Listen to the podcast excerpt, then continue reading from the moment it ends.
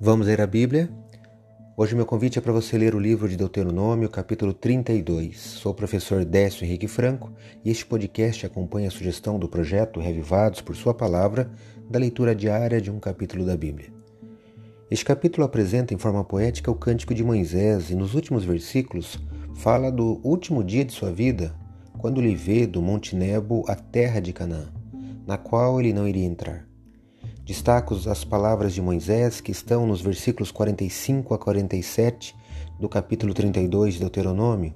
É a parte final ali do cântico dele que leio na Bíblia na versão Nova Almeida atualizada. Acompanhe.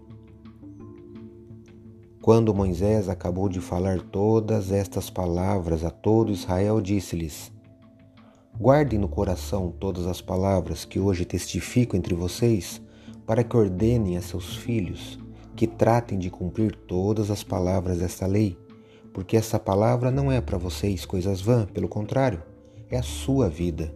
E por essa mesma palavra, vocês prolongarão os dias na terra em que, passando o Jordão, vocês vão entrar e da qual tomarão posse.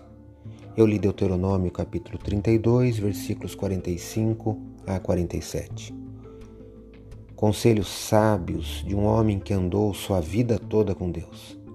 Esses conselhos também servem hoje para nós.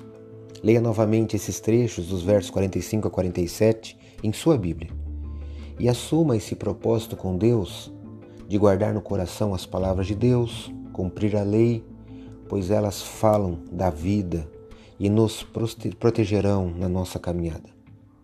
Leia hoje Deuteronômio, capítulo 32. Esse foi mais um episódio diário desse projeto de leitura da Bíblia apresentado por mim, Décio Henrique Franco. Um abraço e até amanhã.